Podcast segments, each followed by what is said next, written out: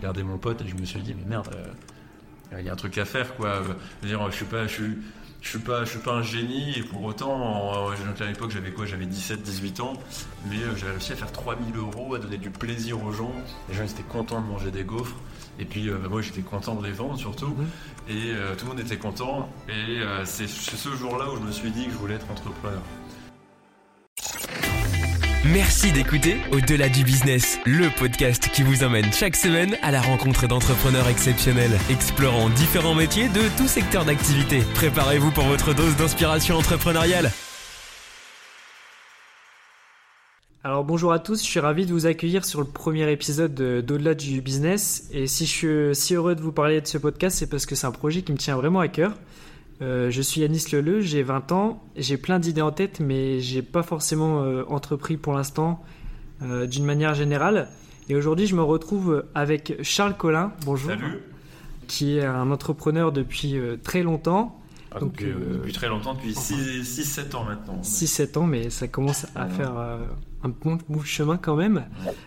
Pour la présentation, je voulais pas que tu te présentes toi-même, mais je sais pas si ça te va mais j'aimerais bien te présenter de la manière dont moi je te perçois pour nos auditeurs, pour comprendre euh, vraiment euh, un petit peu ton milieu. Donc si je devais résumer moi le parcours un peu de Charles, de ce que j'ai vu sur, le, sur les réseaux sociaux, on y reviendra après, mais je trouve qu'il y a pas mal d'idées. Euh, il a créé une société, la première, l'agence communication, si je ne me trompe pas, qui avait différents noms avant. Euh, donc, euh, si vous êtes une entreprise, eh ben, vous pouvez laisser son agence euh, le faire, donc que ce soit des supports de communication, des sites web ou encore du, print. Enfin, il y a pas mal de pas mal d'arcs là-dessus. il y a aussi une société de, de, formation, Axio Formation, misée sur le tertiaire et en même temps sur l'intelligence artificielle. De, de, ce que j'ai vu. Ouais, c'est ça, c'est pas trop mal. Ensuite, on a B2B Market, une plateforme d'appel d'offres pour toutes les entreprises donc euh, si vous cherchez des fournisseurs ou bien même des clients, la plateforme euh, vous met en relation des clients, des fournisseurs. Ensuite, euh, j'ai vu aussi qu'il y avait Gaspar SEO, l'ouverture qui a été il n'y a pas très longtemps, cette année ou l'année dernière. En octobre exactement, 2023. Donc il y a une agence de référencement naturel surnaturel. C'est ça. Et l'objectif c'est vraiment de, de gérer le, le SEO de, de, pas mal de sites. On a aussi Ads Farmers qui est arrivé il n'y a pas si longtemps que ça, est-ce que tu pourrais m'expliquer un petit peu parce que je me suis pas trop penché là-dessus Alors en gros, Ads Farmer, c'est un petit peu le cousin. C'est le. Moi, j'ai déjà rentré dans le détail, mais en fait, donc tu as l'agence communication qui est une agence 360, mhm. et après on a créé deux marques filles donc qui sont plus spécialisées, Gaspard SEO pour le référencement naturel, Ads Farmer pour le référencement payant, avec une offre, donc une proposition de valeur qui est irrésistible, qui est de dire que nos honoraires sont 100% indexés à la performance. Voilà. Donc, en le fait, client paye à mesure du résultat. Et ça, ça vient, ça vient un peu casser les codes de la communication et ça vient rapprocher le client avec euh, l'annonceur. Oui, donc là, en fait, vous, travaillez vraiment. Si vous n'avez pas de résultat, vous n'êtes pas payé. Et, le client. Euh, ça montre qu'on a quand même confiance dans notre expertise. Mhm. Et quelque part, ça nous permet aussi de sélectionner nos clients euh, d'avoir de bons clients pour, dans une agence de com, c'est également important parce que euh, le, ce qui fait la rentabilité d'un produit, ça va être deux choses. Ça va être le travail de l'agence, mais ça va être aussi le produit. C'est-à-dire que si demain tu me proposes de vendre des oranges à 1000 euros, moi j'aurais beau faire toute la pub du monde et aussi parfaite soit-elle, je ne pourrais jamais vendre une seule de tes oranges. Et donc ça, c'est quelque chose qu'on essaie quand même d'expliquer aux clients. Et justement, cette offre à la perf, ça montre que quand on travaille avec un client, on y croit à fond. Hmm. Euh, et, ça resserre forcément les liens avec euh, la clientèle.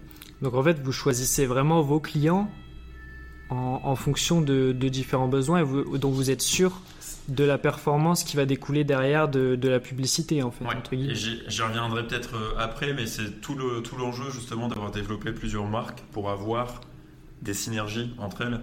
L'angle d'attaque, c'est plutôt de se dire, bah, Ads Farmer, soit on va travailler avec le client en SEA, soit on va lui expliquer qu'il n'est pas prêt, et dans ce cas, on va passer par la case de l'agence com pour retravailler son branding, sa com, avoir un socle cohérent pour ensuite déployer l'acquisition. Et justement, par rapport à l'agence communication, vous faites aussi du naming. Est-ce que c'est quelque chose que vous développez pas mal justement quand vous avez des soucis sur Ads Farmers ou quelqu'un qui n'a pas vraiment un nom pertinent euh, Est-ce que c'est possible du coup de le ramener vers l'agence communication et de gérer euh, C'est ça, donc c'est dans, le même, dans la même optique, c'est de travailler ce socle de, de communication, donc de branding, pour ensuite faire de l'acquisition. Le naming, c'est quand même... le, le naming, c'est très subjectif, donc c'est moins important qu'un bon branding. Bon, je vais peut-être en, peut en, en perdre quelques-uns en, disant ça, mais euh, vous voyez, par exemple, nous, on s'appelle l'agence communication.fr, donc un nom ultra générique. Oui. Qui a des forces et des faiblesses. La force, c'est que ça nous permet d'être quasiment numéro 1 en termes de référencement naturel. La force, c'est que ça, tout de suite, on sait ce qu'on fait. La faiblesse, c'est que c'est un nom qui est tellement générique que parfois on peut avoir une perte de, justement une perte de une perte d'âme dans, dans, au niveau de la marque. Et c'est aussi pour ça que dans les couleurs qu'on a choisies, on est extrêmement tonique. On a mis du jaune, on a mis du rouge. Notre logo, c'est un piment. Et ça vient contrecarrer justement ce nom qui est très générique. Parce que c'est vrai que moi, quand j'ai vu la première fois l'agence communication, mmh. bah, je vois le, le, nom, forcément, on sait tout de suite ce que c'est. Mmh. Mais euh, pour retrouver euh, une, un branding vraiment à part, c'est un peu compliqué. Euh, quand on a un nom vraiment générique. Tout à fait. Donc c'est force et faiblesse. Et c'est aussi pour ça qu'on a voulu créer Gaspard SEO avec une marque qui est très axée. Donc c'est une marque personnifiée où on a créé tout un petit fantôme euh, qui, vient, euh, qui vient accompagner le client. Et on a créé donc Ads Farmer, qui est une marque un petit peu plus froide peut-être, mais un peu plus... Euh, on voulait donner une, impression d'expertise plus que de modernité ou de dynamisme. Donc en fait, là, vous visez pas vraiment une, un branding complètement différent, c'est surtout l'expertise. Et donc, il n'y a pas besoin d'avoir des personnages ou, ou autres euh, pour pouvoir faire de la, communication là-dessus, sur, cette, sur cette société. Tu avais fini ta présentation du coup sur, sur moi? Ouais, à peu près. Il manque juste mid-journée mid formation. Mid-journée, c'est ça. Je, veux voir si tu as mené l'enquête jusqu'au bout. Alors, donc du coup, mid-journée formation, c'est vrai que j'ai. Il y a peut-être quelque chose. Euh, est-ce que c'est relié à Axio Formation C'est ça. En fait, euh, Axio Formation, donc c'est un. En fait, si tu veux, je vais. Je vais je vais peut-être reprendre mon, parcours depuis, euh, depuis que j'ai monté euh, mes différentes boîtes. Oui. Tu as peut-être vu une vidéo de moi sur LinkedIn où j'expliquais qu'au tout début, j'avais vendu des gaufres. Justement, oui. je, l'ai vu en parler après. voilà, c'est ça. Et c'est c'est le jour. Euh, donc, donc, moi, je suis lillois. J'avais fait des. Donc moi, mes parents, ma mère, elle est prof de maths. mon père, il travaille, il travaille dans, dans un centre de formation. je connais aucun entrepreneur autour de moi. Et je connaissais juste quelqu'un qui vendait des gaufres euh, dans une boutique qui est assez connue sur, sur l'île. Et euh, donc à la braderie de Lille, j'ai pris 1000 euh, pâtons de, gaufres. Donc les pâtons, c'est les petites boules de pâte de, de, mhm. gaufres. Et puis je me suis pointé donc le vendredi avec un copain où j'avais acheté mon gaufrier donc qui coûtait 750 euros à l'époque. C'était toutes mes économies clairement. Et en deux jours, donc on a vendu les 1000 gaufres à 2 euros, 2,50 euros de, de euh, la gaufre, euh, etc. Donc, euh, en deux jours, on a dû faire à peu près 3000, 3000 euros. Puis je me suis dit, j'ai regardé mon pote et je me suis dit, mais merde, il y a un truc à faire, quoi. Je, dire, je suis pas, je je suis pas, je suis pas un génie et pour autant, à l'époque, j'avais quoi J'avais 17, 18 ans. J'ai fait 3000 euros. Donc après, c'est du chiffre d'affaires, hein, c'est pas de la marge, mais j'ai réussi à faire 3000 euros, à donner du plaisir aux gens. Les gens étaient contents de manger des gaufres. Et puis bah, moi, j'étais content de les vendre surtout. Mhm. Et euh, tout le monde était content. Et euh, c'est ce jour-là où je me suis dit que je voulais être entrepreneur. Donc après, j'ai créé, euh, j'ai créé un premier projet qui s'appelait Uclix, qui était une plateforme de gamification marketing. C'était à l'époque où on parlait beaucoup de jeux concours sur Facebook, Insta.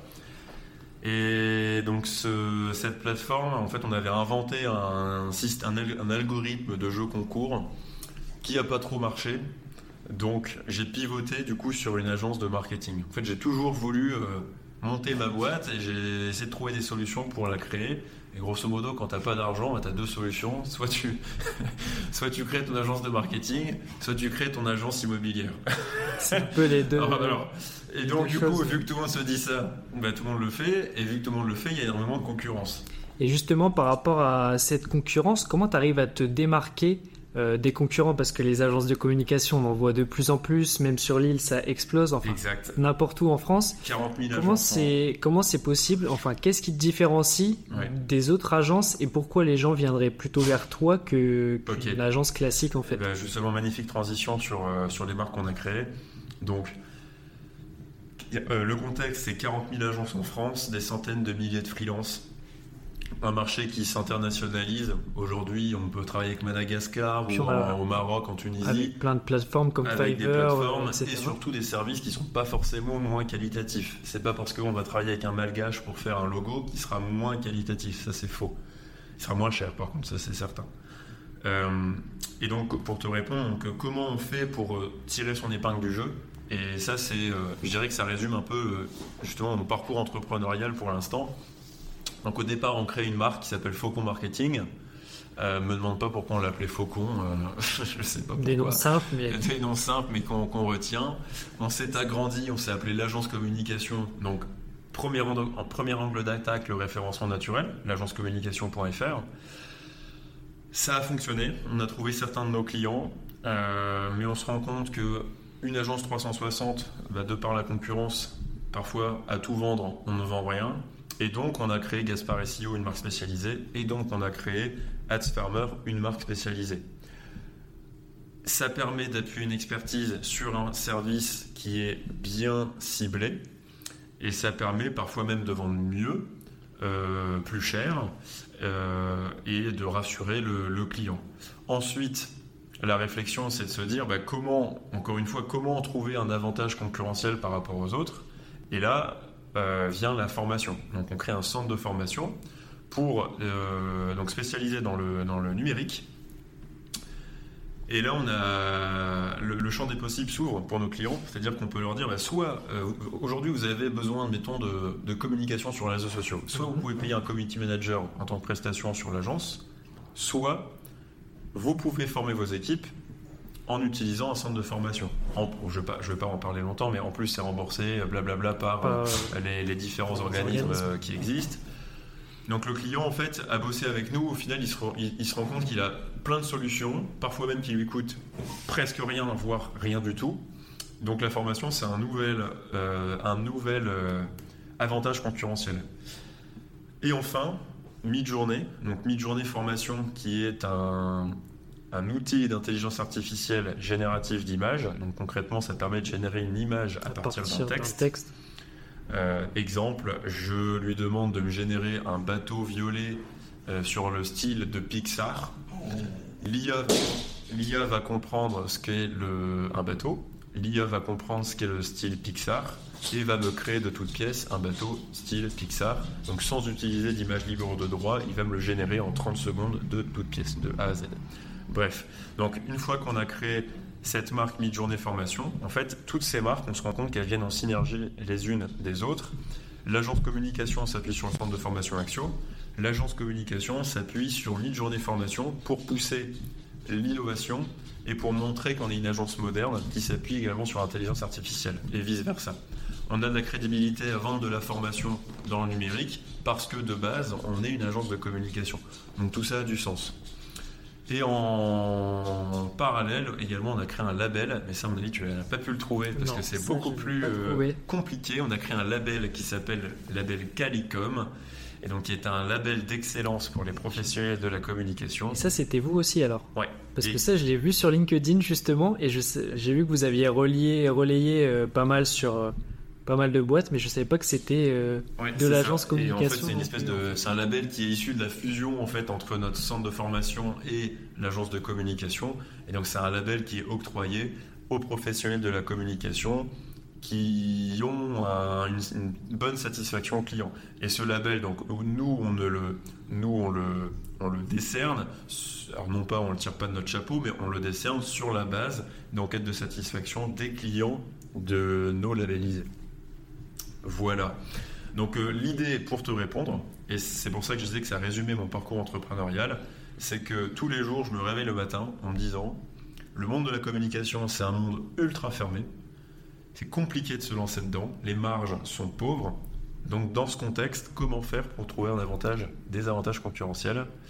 Et j'ai donné des éléments de réponse, à voir si c'est les bons, à l'avenir de le dire. et euh, d'ailleurs, justement, j'avais une question par rapport à toutes ces entreprises.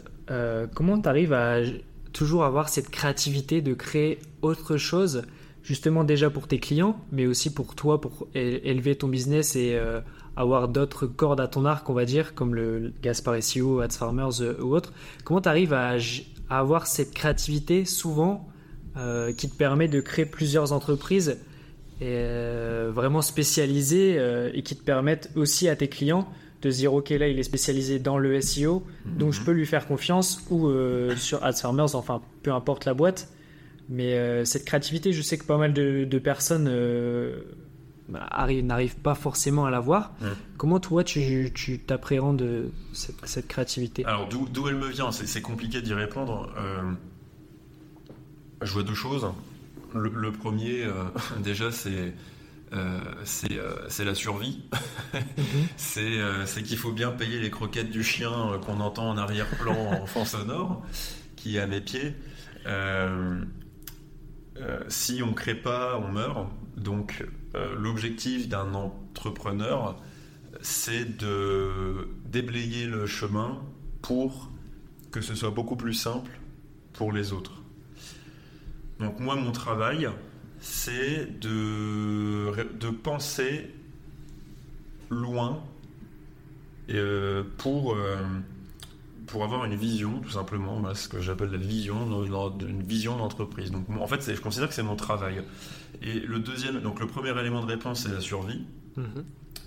Le deuxième élément de réponse, c'est, je pense, hum, simplement une question aussi de personnalité, où moi j'ai un profil qui est assez créatif, disruptif et un profil de, développeur. moi, ce que j'aime, c'est développer. Je suis pas forcément un excellent gestionnaire. Par contre, je considère que je, enfin, je suis pas trop mauvais, je pense, en, développement de, de, projets. Et, c'est tout simplement ce que j'aime, en fait. Donc euh, là, on a parlé, donc on a parlé de communication, on a parlé de formation. Tu as introduit une plateforme qui s'appelle B2B Market, qui est un petit peu à l'écart de tout ce monde-là.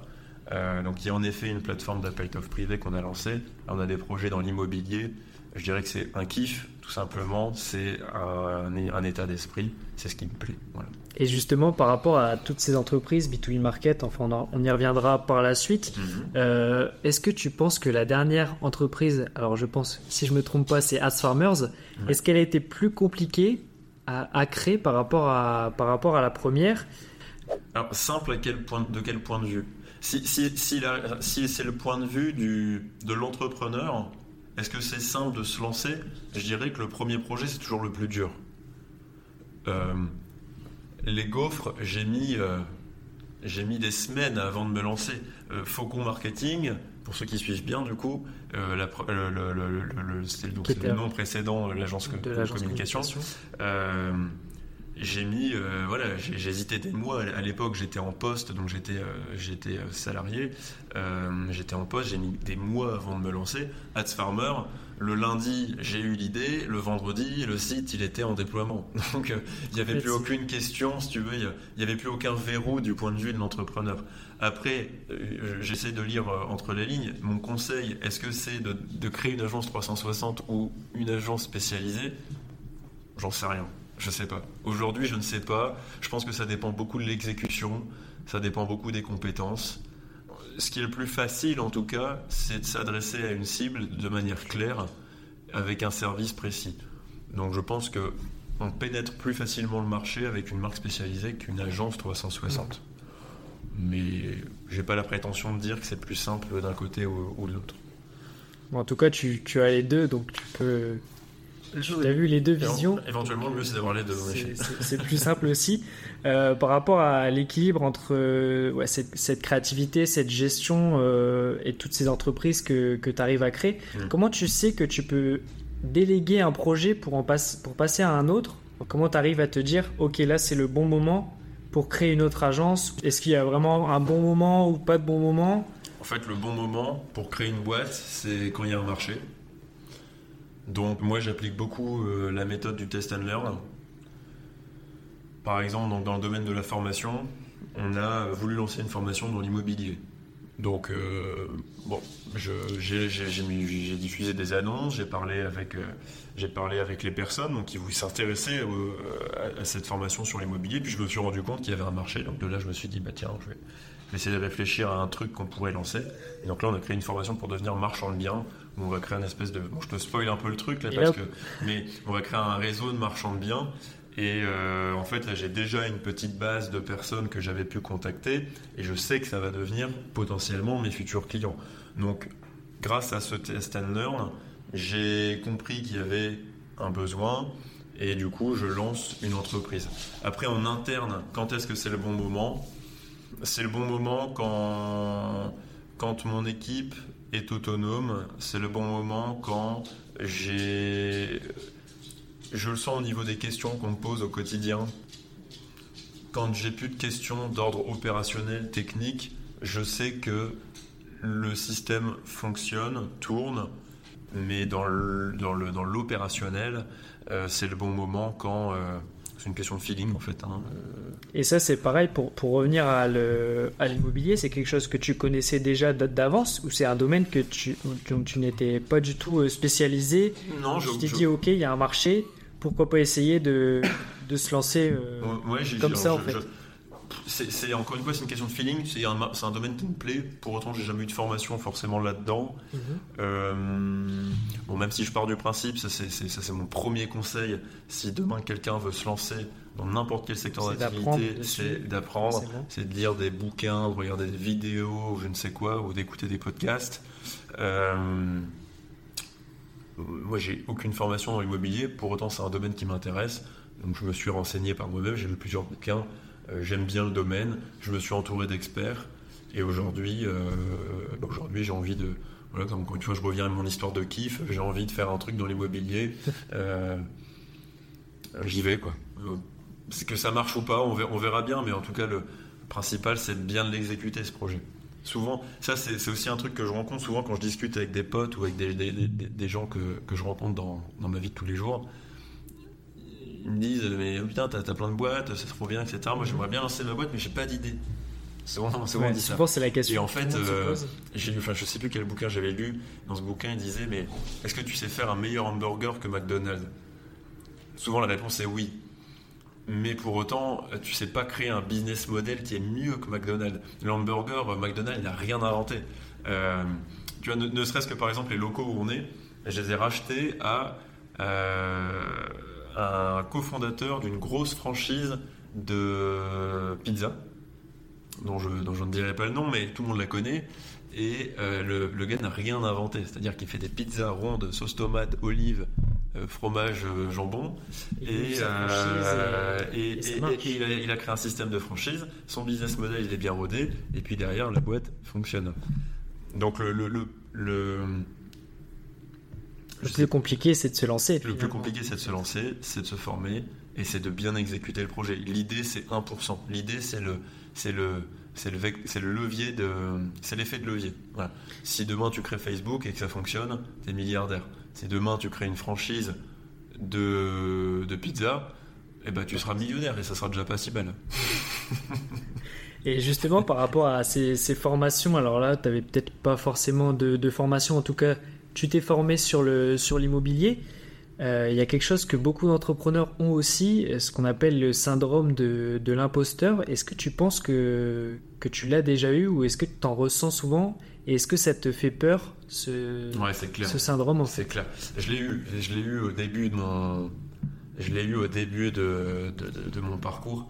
Moi, j'ai lancé ma boîte. Bon, je parle pas des gaufres, hein, je parle de, je parle de, côté marketing. Même si les gaufres, tu vois, j'avais fait des, on dit, on dit ça, mais j'avais fait des, salons pour euh, euh, une, grosse marque automobile, des salons professionnels. J'ai créé mon petit site et tout. Enfin bref. Mais donc, pour, tout ça pour dire que même avec des gaufres, on peut très bien, lancer un euh, business on peut lancer un business et, et concurrencer n'importe quoi. N'importe quoi. et du coup, ta question, c'est, excusez-moi. C'est par rapport au syndrome de l'imposteur. Est-ce que toi, ça te fait peur Est-ce que tu l'as déjà ressenti à travers différents business? Je l'ai eu au, départ, euh, de par mon âge. J'ai lancé le marketing, j'avais, euh, j'avais quoi? J'avais 22 ans. 22, 22, 21, 22 ans. Euh, Je l'ai pas eu longtemps, je l'ai eu euh, un an ou deux, mais je l'ai eu. C'est-à-dire que je voulais pas mettre de, je voulais pas m'afficher sur les sur les réseaux. Même de, nature, je suis pas quelqu'un qui aime trop s'afficher non plus, euh, et encore moins quand j'avais 21 ans. Donc je maintenant je l'ai plus trop parce que j'ai aussi cette ce, résultat en fait, tout simplement. J'ai le résultat qui vient appuyer mon je suis crédible, si tu. Je suis crédible parce que j'ai des, résultats. Quand tu as 21 ans que tu lances ta boîte et que euh, tu as ton casque sur les oreilles et que tu appelles tes premiers clients et qui te dit mais quelles sont vos réalisations? Et que tu, tu vas lui dire que tu le premier, le premier euh, le, que, que, tu seras potentiellement son premier client, compliqué, ça n'a rien à voir. Et, finalement, par rapport aux entreprises, le, plus compliqué, euh, tu l'as dit tout à l'heure, c'était de, de, se lancer. Euh, est-ce que le plus compliqué, forcément, c'est aussi les premiers, les premiers clients, mais comment tu as fait pour euh, trouver des clients sans avoir autant d'expérience dans, dans, un domaine et avoir une boîte qui, qui a vraiment zéro, euh, zéro histoire au début? Mm.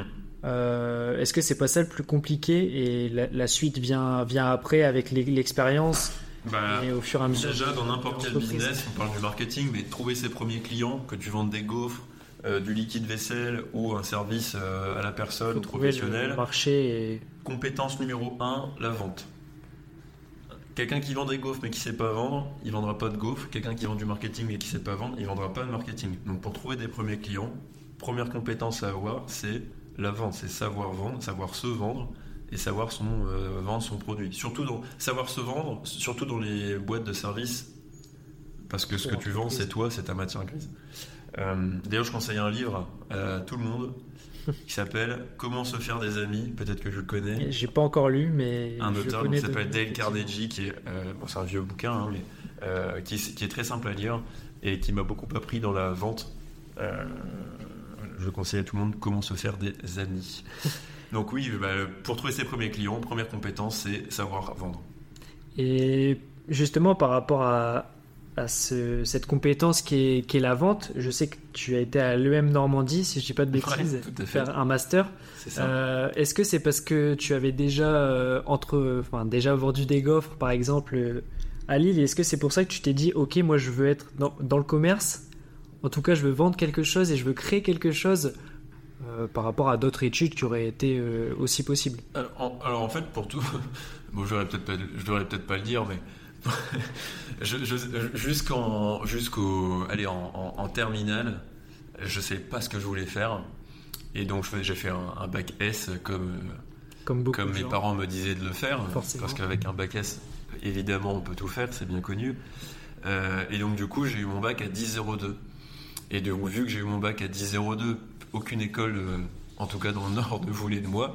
Donc je me suis expatrié en Normandie, donc à l'EM Normandie, qui est une très bonne école et que je remercie. Et pourtant maintenant elle fait partie du top 15. Ah oui, très bien. Euh, c'est simplement pour dire que j'ai dû changer de région, c'est simplement ça. Et donc euh, l'EM Normandie est très bien. Euh, et je, en fait, à la sortie de terminale, je savais que je voulais faire du commerce. Et euh, je me suis dit, euh, bah, j'ai dû trouver simplement une école qui acceptait de me prendre, vu mes résultats euh, médiocres de l'époque. et donc c'était pas du tout parce que tu voulais entreprendre que tu t'es orienté dans des études de commerce en fait au début. j'ai toujours eu cette petite lumière en moi qui voulait être entrepreneur. Je me souviens quand j'étais petit, je cuisinais avec ma maman et j'avais ma toque sur, sur la tête et je lui disais du haut de mes 9 ans, ouais, plus tard je serai chef. voilà. Euh, mais oui, euh, non, mais oui, j'ai toujours voulu monter mon truc. Euh, j'attache beaucoup d'importance, mais je dis pas que c'est bien ou pas bien ou mieux ou moins bien. Moi, ce qui me, j'accorde beaucoup d'importance à ma liberté. et je préfère gagner beaucoup moins qu'un autre, mais être plus libre. Donc c'est ce qui me porte à me, à être entrepreneur. Entrepreneur et. Avec les inconvénients que ça engendre, parce que je parle de liberté, mais donc aujourd'hui j'ai 29 ans. Jusqu'à mes 26 ans, j'étais chez mes parents, j'habitais chez mes parents.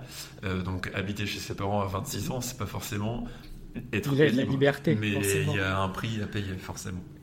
Et, et par rapport à ça, euh, par rapport aux études de, de commerce, euh, est-ce que ça t'a vraiment aidé à manager ton équipe maintenant, aujourd'hui? Enfin dans tout ton, ton parcours entrepreneurial, mhm. euh, est-ce que ça, ça t'a vraiment euh, aidé et comment tu fais en sorte de manière générale pour que tout le monde se sente bien dans, dans l'entreprise? Ok, donc là je vois deux questions différentes. Alors en fait, oui, il y a deux questions première différentes. Question, première question, est-ce que l'école m'a apporté d'un point de vue managérial? C'est ça. Oui. Pour moi, mon école m'a beaucoup.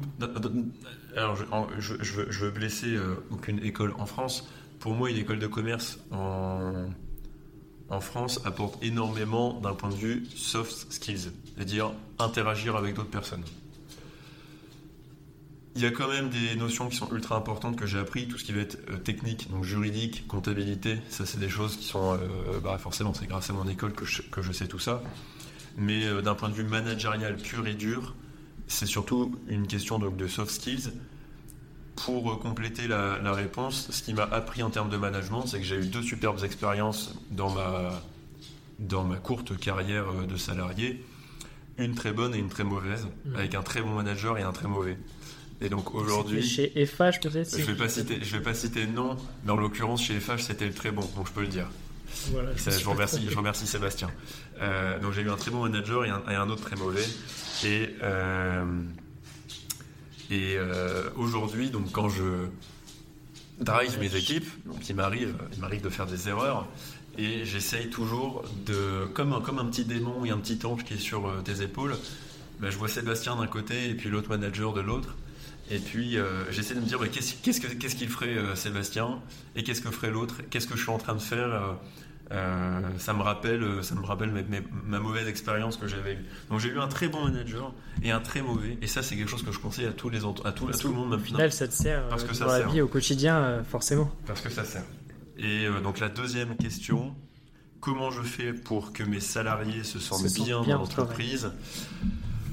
Alors nous, on est une petite boîte, à hein, taille humaine, je recontextualise, on est 8 dans l'entreprise. Donc euh, il faut qu'il y ait une très bonne communication. Je considère aussi que mon boulot, c'est de fédérer un navire qui est personne qui se sente à l'écart, même dans, une petite équipe, parce que parfois ça arrive. Euh, et après, c'est, euh, je dirais, c'est aussi cette relation, que tu as avec tes salariés. Donc ça, c'est de par ta personnalité je pense que moi, c'est ma vision de la chose dans une petite équipe. J'ai pas envie d'être trop script, d'être trop strict ou de faire la police parce que c'est pas du tout l'environnement dans lequel j'ai envie de travailler. J'ai euh, envie plutôt de travailler dans un. Attendez qu'on va se côtoyer tous les jours et qu'ils vont voir ma, mon visage pour être poli tous les jours, autant que, autant que, que, ce soit cordial mais professionnel. voilà. Et est-ce que justement ça a été compliqué de, de trouver euh, à des gens avec qui s'entourer et bien s'entourer pour, euh, pour euh, faire évoluer les différentes entreprises. Est-ce que c'est plus compliqué qu'on le pense de, de, trouver vraiment les bonnes personnes et est-ce que c'est vraiment important de manière générale de trouver la bonne personne, enfin les bonnes personnes au sein de son équipe pour qu'il y ait aussi justement un bon environnement d'entreprise? Alors ça, ça dépend vraiment du secteur d'activité. Dans le domaine de la communication et du marketing, je dirais que c'est plutôt simple, je mets des pincettes, c'est plutôt simple de recruter. Il y a un marché qui n'est pas forcément en tension, il y a beaucoup de candidatures. Euh, donc recruter, c'est pas le, c'est pas le, c'est pas trop le problème. Trouver des clients, par contre, dans la communication, ça l'est plus. Je pense au contraire à des, euh, à des secteurs comme euh, tout ce qui va être commerce, donc les secteurs, secteurs commerciaux, l'IT, même par exemple les commerces de proximité. C'est compliqué aujourd'hui, par exemple, de, faire confiance à, à quelqu'un qui va être caissier, par exemple, dans une toute petite boutique. je ne te parle pas d'un supermarché hyper connu, euh, je te parle d'une toute petite boutique. Je parlais avec un, avec un de mes clients qui est une boutique de pêche. lui, il vend des hameçons et puis des cannes à pêche. Il a une salariée qui a, il a changé, il a changé six fois de personnes en un an parce ah qu'à chaque fois les, les mecs piquaient dans la caisse. Donc là, je pense que dans ces secteurs-là, bon, c'est encore un autre métier, mais c'est plus compliqué de recruter quelqu'un de confiance. Dans nos métiers, en termes de communication de marketing, on a la chance en tout cas d'avoir un, avoir euh, pas mal de candidatures, d'autant plus quand tu tapes agence communication et qu'on est les premiers dans, en SEO. Du coup, on fait toutes les candidatures de Hauts-de-France, donc euh, ça va. Donc ça pour, pour ça il n'y a pas de souci. En, termes de recrutement ça va. Euh, moi je, ta question elle pouvait peut-être aussi concerner l'association dans la création d'entreprise. Pour le moment, moi, j'ai toujours créé mais tout seul, en fait, tout simplement. Je suis donc c'est une SAS, Société par Action Simplifiée, donc unipersonnelle, SASU du coup. et je suis seul à la barque. D'ailleurs, ça c'est un sujet qu'on pourrait évoquer aussi, la solitude de l'entrepreneur malgré, la, malgré le nombre de salariés dans l'entreprise. Et ça, c'est encore autre chose. Donc j'ai pas encore eu moi la chance de m'associer avec quelqu'un dans une aventure entrepreneuriale. Mais je dirais que ça ne saurait tarder, peut-être même avec ce projet euh, dans l'immobilier. Donc finalement, bien s'entourer, c'est vraiment euh, la, clé d'un bon entrepreneur. C'est ça. Euh, moi, en fait, dans mes recrutements, je, je n'ai aucun mal à dire que je suis moins bon que les personnes que je recrute. Et d'ailleurs, c'est ce qu'il faut. Je m'entoure de personnes qui sont plus compétentes que moi. Dans un domaine spécifique. Dans, un domaine spécifique. Et forcément, comme ça, on, est sûr d'avoir des, gens spécifiques dans tous les domaines. En fait, aujourd'hui, je suis moins bon d'abréger. Et justement, comment tu arrives à gérer le, stress euh, qui peut arriver euh, en, tant qu'entrepreneur? Forcément, on n'a pas des journées, il n'y a aucune journée qui doivent se ressembler. Comment tu arrives à gérer ce stress et cette pression euh, bah, de tous les jours, en fait, en plus de, le faire seul? Est-ce que c'est un peu plus compliqué? Si tu étais accompagné, est-ce que ce serait plus facile de, gérer toutes ces pressions euh, J'ai pas l'expérience, encore une fois, de l'association. Je peux pas dire si c'est plus ou moins facile. Euh, comment je la gère, en tout cas, seul Alors, encore une fois, je pense que c'est une question de personnalité. J'ai jamais, j'ai jamais eu de, de pression social. C'est pas. pour te dire, je suis, je suis déjà à la scène Donc, c'est. Euh, de, par ma personnalité, j'ai jamais eu de, pression et je dirais que c'est aussi un travail. Euh, par exemple, je sais que pour certains, prendre un café dans un bar seul, c'est très compliqué. Euh, manger au restaurant seul, c'est très compliqué. aller dans un bar seul, c'est très compliqué. Et après, on peut y aller crescendo. Aller en boîte de nuit seul, c'est compliqué, etc., etc. Un peu partout, et c'est un peu le sujet qui revient. Enfin, en tout cas, je le vois surtout en France. Mm. C'est qu'en France, euh, être seul, c'est, on dirait que c'est mal vu de manger euh, tout seul euh, mm. dans, un, dans un café ou dans un, dans un restaurant, alors que partout ailleurs, c'est un peu plus facile. Est-ce que ça t'est déjà arrivé de penser, par exemple, de, de partir autre part entreprendre euh, dans un autre domaine ou, ou bien dans un autre pays complètement pour voir les autres mentalités, euh, etc. que peuvent avoir les je, différents pays. Je, finis juste par rapport à la première, parce que je te, parle de mes, trucs de boîte de nuit et de bar, les gens vont se demander mhm. pourquoi. Euh, donc moi, de par ma personnalité, je ne suis pas forcément sensible au stress. forcément, ça dépend de la situation. Si demain tu me mets devant tu me mets euh, dans l'aéronef ou euh, dans, une salle de concert, je vais peut-être moins faire le malin, mais euh, pour, en fait, toutes ces étapes que j'ai décrites tout à l'heure, donc manger au restaurant tout seul, etc., c'est des exercices que chacun peut faire, et donc pour te répondre, ça dépend de ma personnalité, mais je dirais que c'est aussi un travail de tous les jours. J'adore sortir de ma zone de confort. Euh, quand j'étais petit, j'allais, j'ai encore parlé de ma maman, mais j'allais au supermarché euh, et j'adorais acheter des céréales avec ma mère et j'achetais des paquets de céréales à chaque fois différents parce que j'aime bien goûter de nouveaux euh, types de, céréales. Donc, et ça, je crois que c'est, assez réducteur, mais ça montre ça montre le, fait que j'aime sortir de ma zone de confort. Et donc, du coup, ta, ta aux différents pays, est-ce que tu penses que c'est peut-être plus facile d'entreprendre autre part, ou du moins, est-ce que, les, est-ce que travailler avec d'autres mentalités d'autres mentalités de, de, culture euh, de pays, est-ce que ça te ferait plaisir ou est-ce que tu, y as déjà pensé en fait euh, Alors, j'y ai déjà pensé. Euh, est-ce que c'est plus ou moins facile? Je ne sais pas. Il y en France, on a des avantages, on a des inconvénients. Mhm. J'ai envie de dire hashtag URSAF.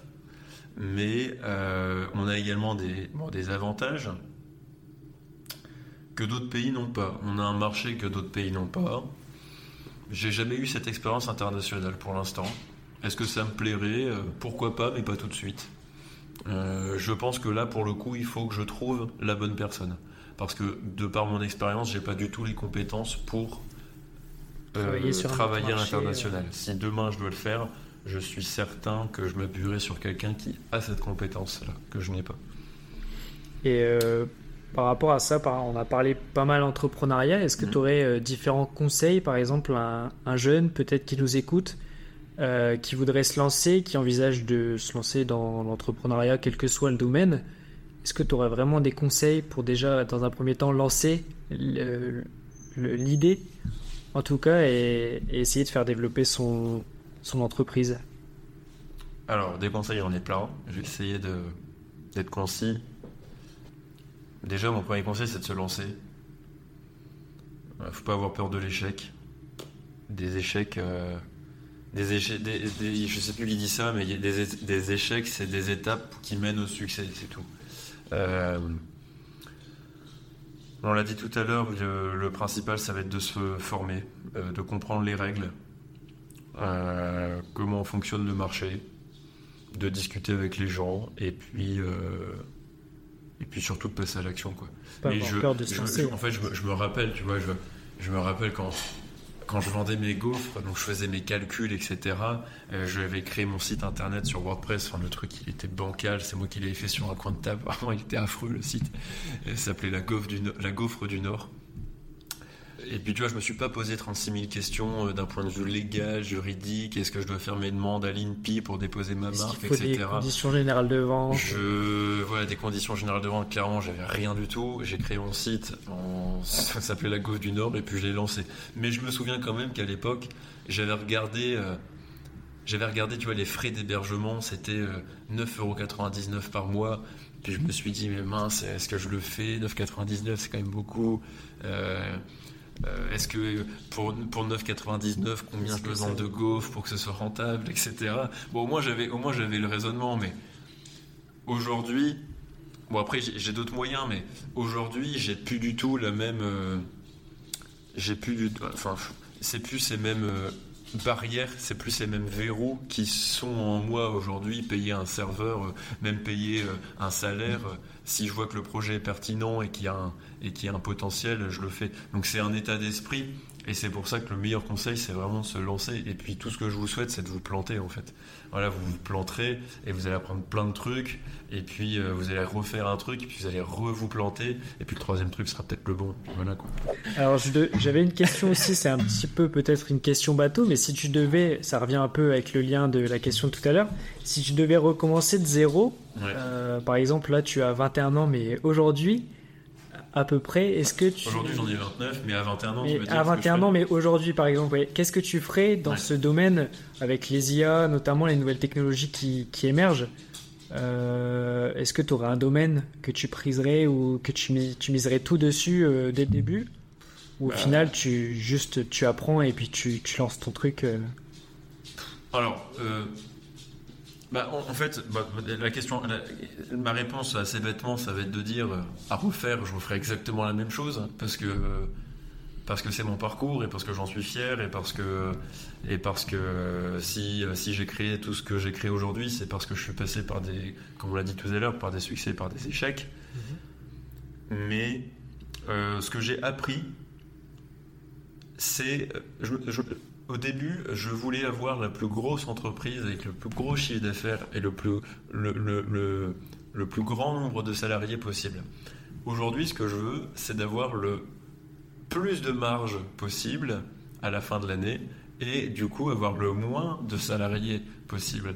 Et ça, c'est euh, c'est quelque chose que j'ai vraiment appris d'arrêter la course au chiffre d'affaires. En fait, on s'en fiche complètement du chiffre d'affaires. Ce qui est important, c'est le bénéfice à la fin de l'année. Euh, et après, donc, associer les, ressources humaines, financières, matérielles, qui sont en adéquation avec euh, bah, cette profitabilité de l'entreprise. Donc, première chose. Et la deuxième chose, c'est le marché est important. Euh, si je peux conseiller, et si vous en avez, donc après c'est une question de possibilité, si vous en avez la possibilité, choisissez un marché qui est porteur. Par exemple, la communication. Actuellement, dans le contexte actuel, hein, donc en 2023, 2024, euh, dans le contexte actuel, euh, le marché de la communication est sans doute plus porteur que, par exemple, le marché de la formation. Donc, si je devais refaire, bah, sans doute que je lancerais un centre de formation, mais encore une fois, c'est une, réponse un peu bidon parce que si j'en suis là, c'est parce que je suis passé par la case communication également. Mmh. Mais donc le marché est important. choisissez bien le marché. Est-ce qu'il faut avant tout, avant de choisir son entreprise, est-ce qu'il faut vraiment être passionné du domaine où, on travaille ou, il y a, Parce qu'il y a des gens aussi qui, entreprennent mhm. et qui sont pas forcément passionnés de leur travail, mais en tout cas ils sont passionnés par l'envie de créer quelque chose et d'apporter euh, bah, quelque chose à des, à, clients ou des entreprises. Euh, ma, réponse va être assez euh, brute et peut-être à contre-courant de beaucoup de personnes, mais je pense que non, il ne faut pas forcément être passionné pour, pour que ça fonctionne. Ce qui compte, c'est l'exécution. Alors si on est passionné, c'est mieux, c'est toujours un plus, forcément. Mais si on ne l'est pas, on peut réussir. Euh, dans n'importe quel domaine.